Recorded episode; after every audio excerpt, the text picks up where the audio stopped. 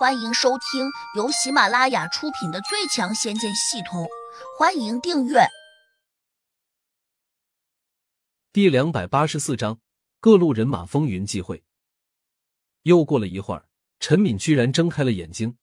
虽然他极度虚弱，但可以看得出来，他并没有生命之忧。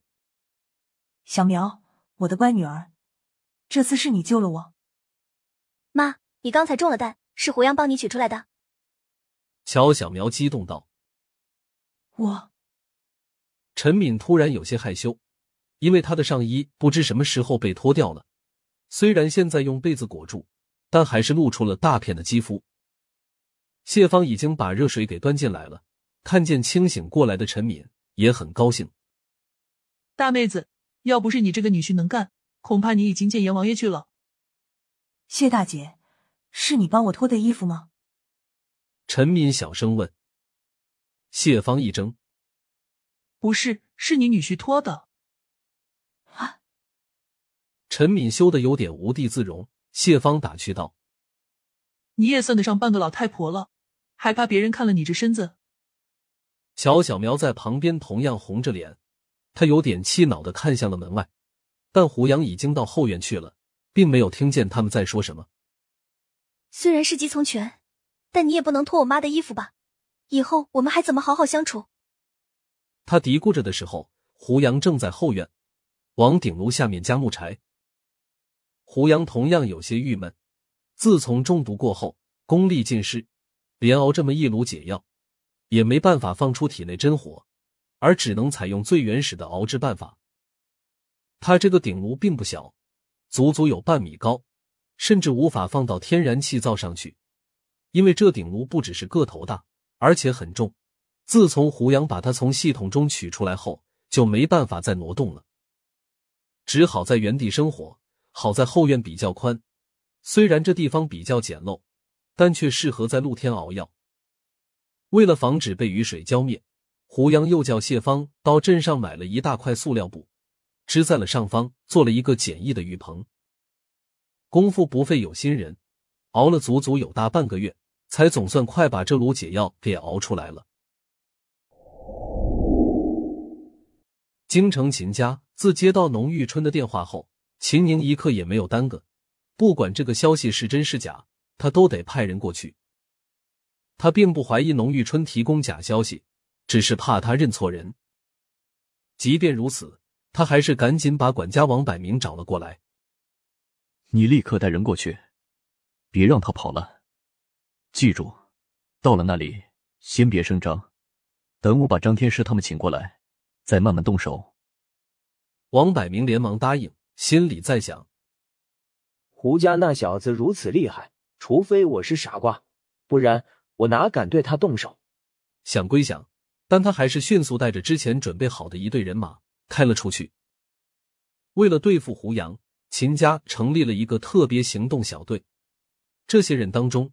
全是之前从军队里面退伍回来的高手，甚至还有人是军中的格斗冠军，也有百发百中的枪法高手。这些人被秦家笼络之后，一直高薪养着，就是为了有朝一日为他秦家出力。当然，用这些外练的汉子来对付修炼中人，显然没什么价值。不过，秦宁早已经得到了消息，说胡杨中了毒，藏起来了，否则。他也不会把这个特别行动小队交给王百明带出去。他的消息十分灵通，胡家绝对想不到，如此机密的事情居然也会泄露给秦宁。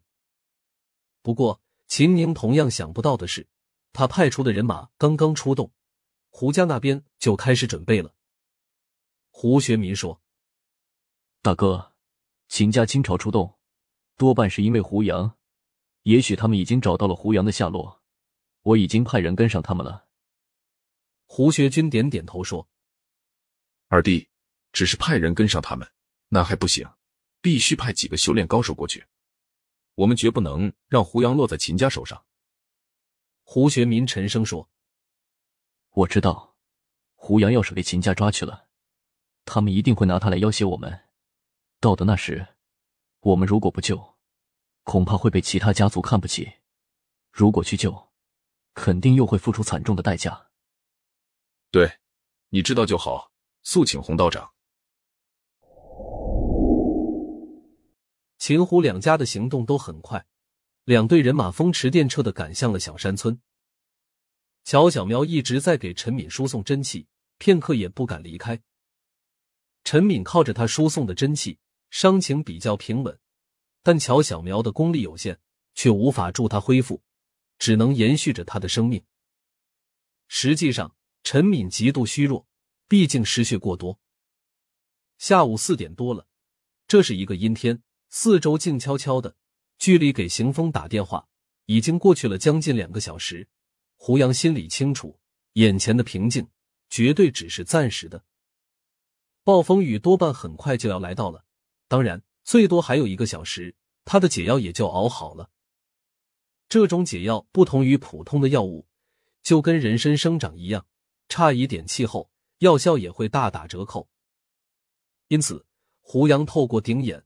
不时审视着里面的药汁，按照书上给出的熬制时间，只可长不可短。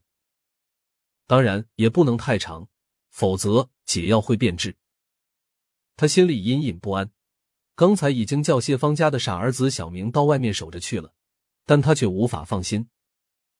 小明虽然很听话，但毕竟不是正常人，反应要慢不少。胡杨叮嘱他，只要发现有陌生人翻过不远处那个小山坡走过来。立刻回来告诉自己。此时，小明直愣愣的盯住那边，他听见了汽车声音，不过在没有看见有人翻过小山坡之前，他便没准备回来通知胡杨。农玉春看见秦家的一辆中巴车过来时，心里很兴奋。江猴子比他更激动，只要秦家派来的人到了，他就觉得自己安全了。农玉春，原来是你通知了秦老板。我们要抓的人就在这里。王百明板着脸问：“看来他对农玉春并不陌生。”王管家，你来的太及时了。